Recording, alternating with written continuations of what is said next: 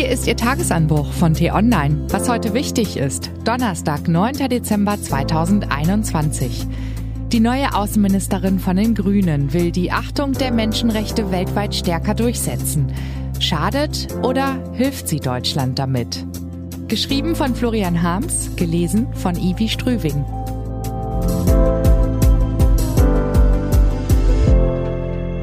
Bevor es losgeht, ein kurzer Spot. FOP ist eine sehr seltene Erkrankung, bei der sich abseits des eigentlichen Skeletts Muskel, Weich und Bindegewebe zunehmend in Knochen umwandeln.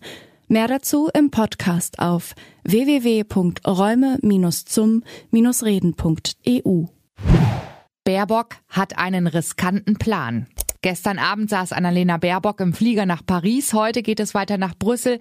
Anschließend ist noch schnell Warschau dran.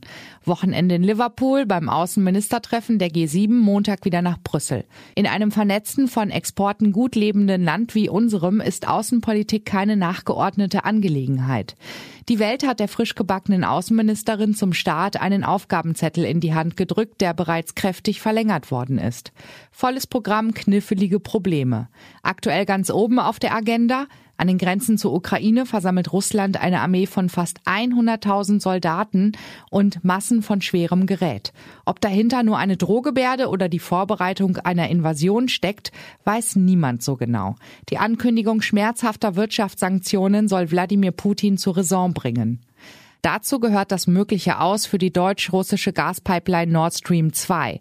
Einerseits könnte man Herrn Putin vielleicht zum Einlenken bewegen, indem endlich russisches Gas durch die Röhre fließt. Andererseits ist Russland dann nicht mehr auf eine andere Leitung angewiesen, die durch die Ukraine, das potenzielle Kriegsgebiet, Gas nach Europa bringt. Russland bei Nord Stream 2 entgegenzukommen, könnte für die gebeutelte Ukraine Entspannung bringen, macht aber zugleich den Weg für eine Invasion erst richtig frei. Ein Dilemma? In der Tat. Apropos schwierige Gemengegelage, die gibt es nicht nur in der Ukraine. Wenn Frau Baerbock am Freitag in Warschau zur Landung ansetzt, wird sie von folgender Gesamtschau begrüßt. In Belarus missbraucht Diktator Lukaschenko Migranten als Waffen, um Europa unter Druck zu setzen und will sie über die polnische Grenze schicken, weshalb Warschau dringend deutsche Rückendeckung bekommen sollte. Zugleich sperrt eben diese polnische Regierung im Grenzgebiet Hilfsorganisationen aus und unabhängige Berichterstatter auch. Sie will die Migranten, die es am Ende doch noch auf europäischen Boden geschafft haben, auf belarussisches Gebiet zurückdrängen, was nach EU-Recht illegal ist. Und wo wir schon beim EU-Recht sind. Die Rechtspopulisten in Warschau untergraben fleißig den Rechtsstaat, sprechen dem Europäischen Gerichtshof die Autorität ab und scheren sich nicht besonders um die demokratischen Grundprinzipien der Gemeinschaft. Es braucht also einerseits deutsche Rückendeckung für die Polen und andererseits knallhart harte Kante. In einer komplizierten Welt braucht man einen klaren Kompass. Beobachter im Ausland haben mit Interesse zur Kenntnis genommen, dass die Ampelkoalitionäre sich im Umgang mit autoritären Regimen einen konsequenten Kurs verordnet haben. Rechtsstaatlichkeit und Menschenrechte waren natürlich immer irgendwie wichtig, jedenfalls solange sie den deutschen außenpolitischen Interessen nicht allzu blöd in die Quere kamen. Die Ampelleute wollen in diesen Fragen nun aber weniger biegsam sein. Das ist richtig so und verdient Applaus. Wie knifflig das allerdings in der Praxis werden kann, lassen die Tagesordnungspunkte Russland und Polen schon erahnen. Dabei sind das noch nicht einmal die härtesten Nüsse, die es zu knacken gilt.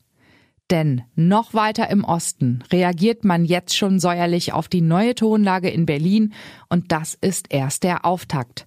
Gegenüber China hat die Ampelkoalition dicke Flöcke eingeschlagen. Von der Systemrivalität mit dem autoritären Riesenreich ist im Koalitionsvertrag die Rede, ein Wort, das den Herren in Peking überhaupt nicht gefällt.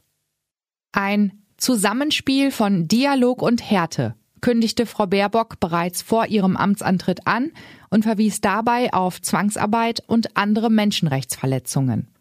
Wer dem Herrscher auf Maos Thron konsequent mit Menschenrechten ankommt, muss ein druckbeständiger Charakter sein. Halten die Ampelleute ihr Wort, wird die erste deutsch-chinesische Machtprobe nicht lange auf sich warten lassen. Deutschland bringt auf der internationalen Bühne durchaus Gewicht auf die Waage. Aber im Alleingang gegen China, das wissen auch die Koalitionäre, macht die Bundesrepublik keinen Stich.